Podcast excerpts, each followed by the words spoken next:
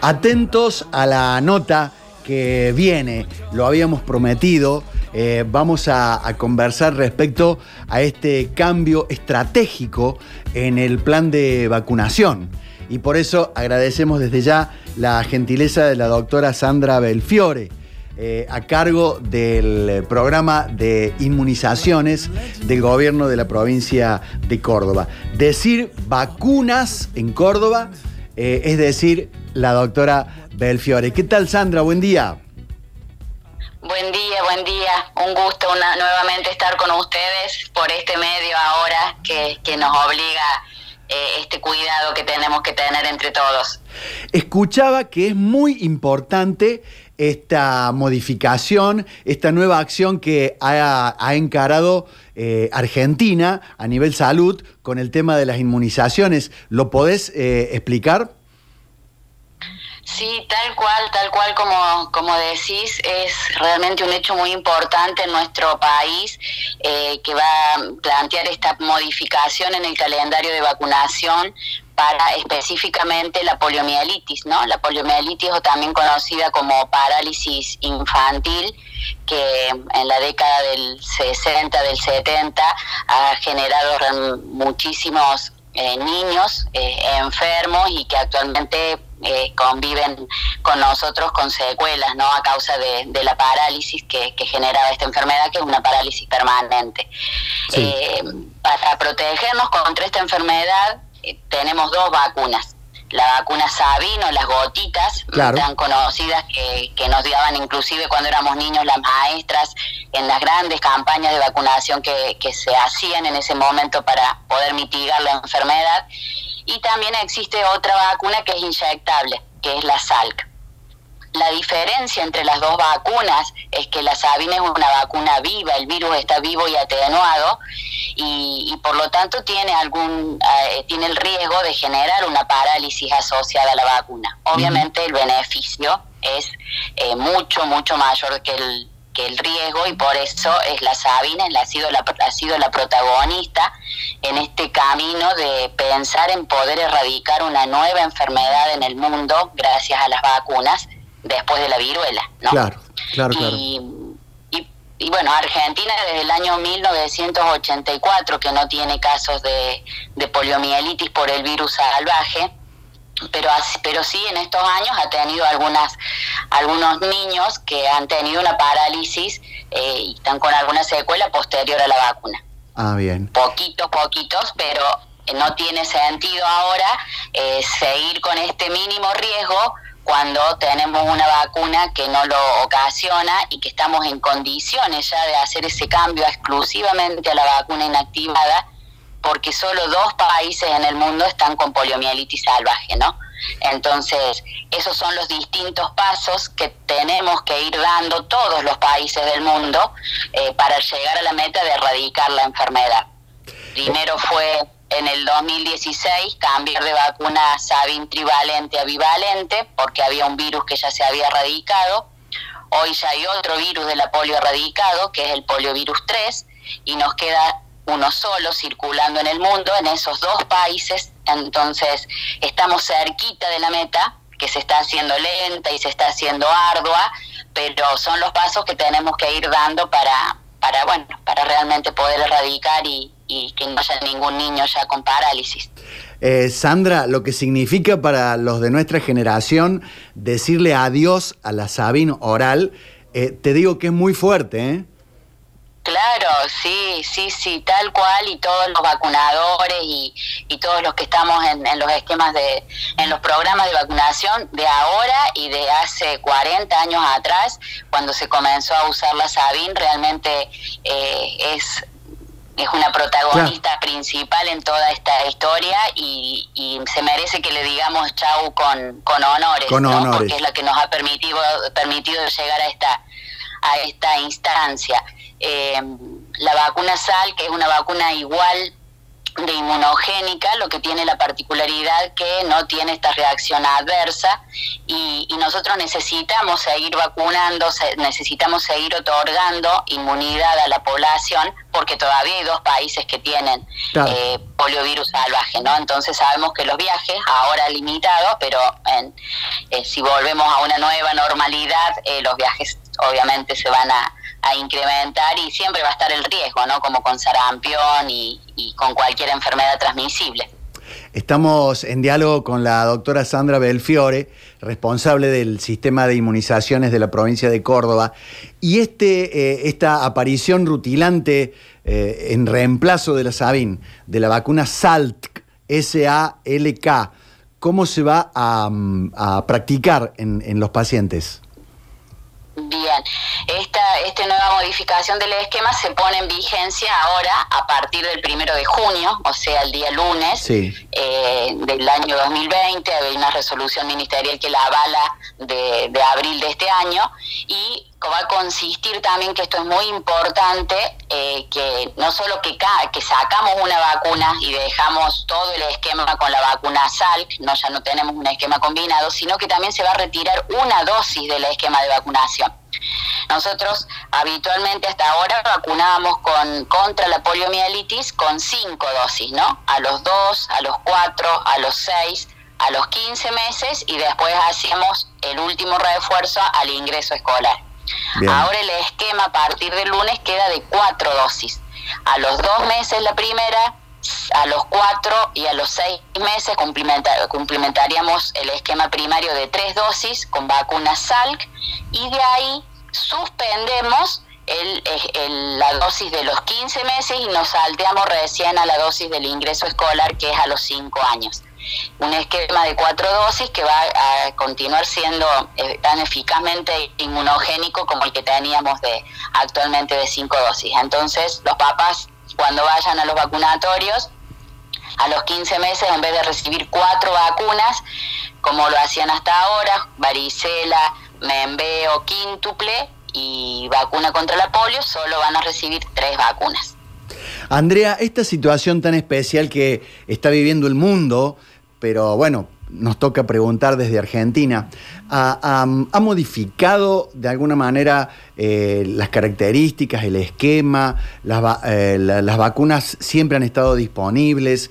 ¿Han ido, vos que manejás estadística, nuestros mayores a vacunarse contra la gripe y la neumonía? ¿O, han notado ustedes que ha habido un, trastoque de la continuidad de la vacunación? Bien, mira, te agradezco la, la pregunta porque justamente los que los coordinadores, los que estamos frente a los programas y también el Ministerio de, Salud estamos eh, un poquito preocupados, principalmente por el tema de los niños y, y, las embarazadas. Estamos en época de vacunación antigripal, específicamente para estos dos grupos, pero también en los niños, en el resto de todas las vacunas, porque se ha notado, se ha notado eh, la, la la disminución en, en, la llegada de las familias a los centros de vacunación. Los centros de vacunación siempre estuvieron abiertos y siempre deben estar abiertos, a no ser que, alguna situación eh, de la pandemia eh, que, nos haga cambiar en algún momento, pero no, no ha sido necesario eh, cerrar el centro de vacunación, los centros de vacunación en estas instancias y las vacunas han estado disponibles. Pero los niños y eh, los papás, los cuidadores, los, tutores no, no han llevado tanto a estos niños a vacunar.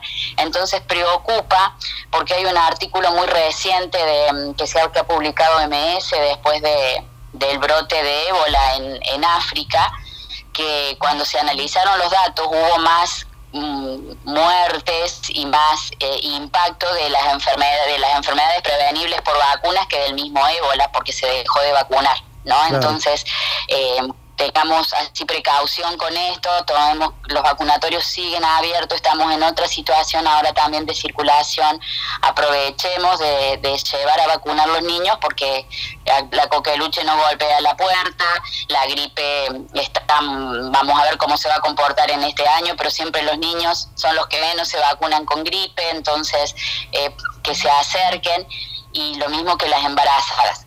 Eh, con respecto a los adultos mayores hemos tenido una realmente un, una situación distinta, se han acercado ellos mucho a buscar la vacuna. Hemos vacunado eh, nosotros en, en, Córdoba, este año llevamos vacunado 200.000 personas mayores de, de 65 años, cuando el año pasado se vacunaron 100.000 nada más. Entonces el doble ya de este grupo está vacunado en esa conciencia de cuidarse y, y cuidar también eh, a, los que están alrededor. Así que bueno, esto habría que, que, contagiarlo también para, para los niños, ¿no? para las familias y que se acerquen a, vacunar a sus niños. Eh, digamos que gripe, eh, neumococo y sarampión no deben olvidarse de vacunar. No, por supuesto, no, no. En el adulto mayor, la vacunación contra la gripe y el neumococo tiene que, que es su vacunación, es como el carnet completo que tiene el niño, el adulto lo tiene, el adulto mayor lo tiene que tener con estas vacunas, también con la, sumado la vacuna del, del tétanos, que, que es muy importante en esta edad. Y, y bueno, eh, hemos estado un par de de días con una menos cantidad de dosis de antiripal, pero ya se va a, normalizar a partir de la semana que viene y va a estar también disponible la vacuna del neumococo, que la, la 23 valente, como se conoce, o la neumo 23, que había estado en falta, así que también invitamos a que se acerquen a completar sus, sus esquemas de, de vacunación antes que llegue el invierno, ¿no? Es importante siempre con la gripe eh, estar vacunados y protegidos antes de que llegue el invierno. Eh, Sandra, no, no, te puedo dejar ir sin preguntarte qué, qué, te parece, cuándo, cómo, desde dónde va a venir la vacuna contra el coronavirus. Uy, qué pregunta. Y mira, hay muchísimas líneas de investigación y, en, muchos países, muchos laboratorios, eh, y todos los días se escucha algo distinto. Eh, yo creo que hay que esperar, la vacuna no va a llegar tan pronto, tiene todo, todo un proceso. Eh, el, poder habilitar una vacuna para uso masivo en la población, ¿no? Porque recordemos que cuando nosotros eh, incorporamos una vacuna, la vacuna cumplió dos pasos fundamentales. Primer, el primer paso que tiene que cumplir la vacuna es la seguridad. ¿Qué significa eso? Es no hacer daño, no hacer más daño de, de que, que dar protección y el segundo paso es la respuesta inmunitaria, o sea que los niveles de anticuerpos sean lo suficientemente protectores.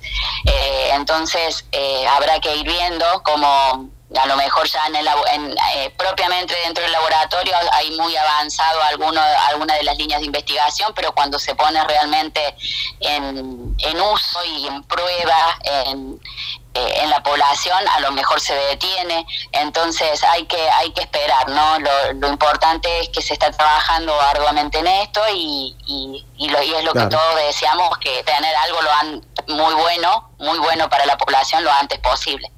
Eh, por último, y, no vas a poder gambetearme, eh, ¿para cuándo se supone, se espera, se especula, se cree que va a tener el pico de COVID-19 en Argentina?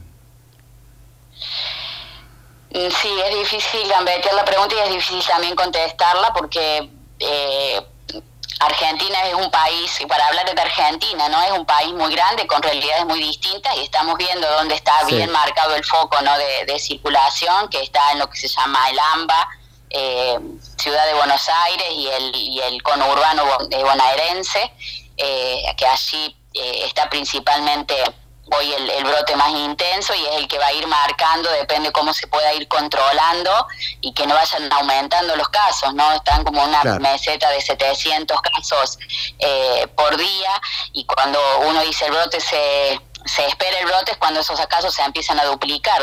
De, un, de un par de días para otro tenemos de 700, 1400 y eso no lo estamos viendo, ¿no?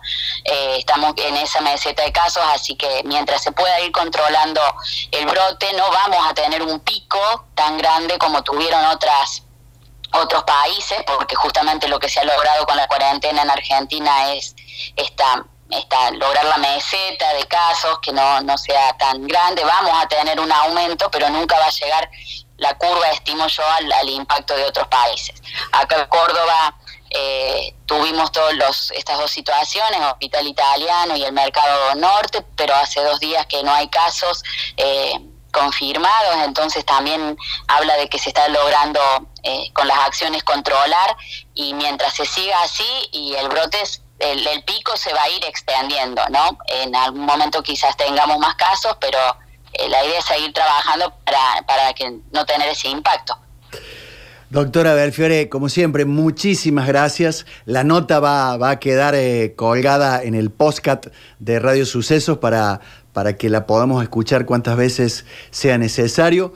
Respecto a este cambio estratégico en el plan de vacunación, le decimos adiós a la vacuna Sabin y, reforzamos gripe, neumococo y sarampeón. Y, un saludo muy grande para todos los vacunatorios, para todos los vacunadores de mi provincia y de mi país, verdaderos héroes sin capa que están llevando eh, esa vacuna, ese, esa protección para todos los argentinos sin distinción de clase social, ni de condición eh, política, ni raza, ni credo. Eh, es algo que realmente a mí, Sandra, me emociona. Tal cual, y te, y te agradezco también tus palabras y me hago eco de, ellas. Yo siempre eh, me emociono cuando eh, avanzamos en estos logros y porque, como yo les digo siempre a, mis compañeras, eh, los logros no, lo, no se hacen desde los ministerios ni desde los, la coordinación de los programas, sino que es también el 90% eh, por el trabajo que cada uno de los vacunadores y vacunadores hace en, en sus lugares eh, con las distintas realidades de, de, ellos es para ellos es el aplauso y que no le, no le escapan nunca a nada, así que eh, con mi caluroso abrazo y afecto para todos, agradecerles por el trabajo de cada día, por el compromiso. Y bueno, y sí, chau Sabín, gracias, eh, gracias Sabín y ojalá que pronto podamos decir eh, polio definitivamente del, del, mundo y no olvidarnos eh, de sarampión que, que, en Buenos Aires no se controló el brote, eh, la limitación de los viajes nos, nos generó una protección adicional en relación a esto, pero no olvidarnos que el sarampión está en el país y, y que tenemos que cuidarnos también y vacunarnos niños y adultos con esta, contra esta enfermedad. Gracias, Sandra. Gracias, gracias a ustedes y un abrazo caluroso a las, también a las, sé que hay gente de Oliva que está escuchando y, y de, hay vacunadores y, compañeros de, varios lugares de la provincia, así que un abrazo para ellos, para cada uno de ellos. Cuando el lunes lo vea a, su ministro, dígale, dígale, el sábado me hicieron una nota de 16 minutos en Radio Sucesos. ¿Por qué no le, pedí, ¿por qué no le pedimos lo mismo? A, Cadena 3, a Mitre, al Canal 12, a los grandes medios de nuestra provincia para que podamos llegar con consejos de salud. Nada más, nada más, Sandra, gracias. Un abrazo, un abrazo grande. Que tengan buen fin de semana. Sandra Belfiore, la doctora Belfiore, la doctora vacuna de nuestra Córdoba, a cargo del sistema de inmunización del Ministerio de Salud del gobierno de la provincia de Córdoba.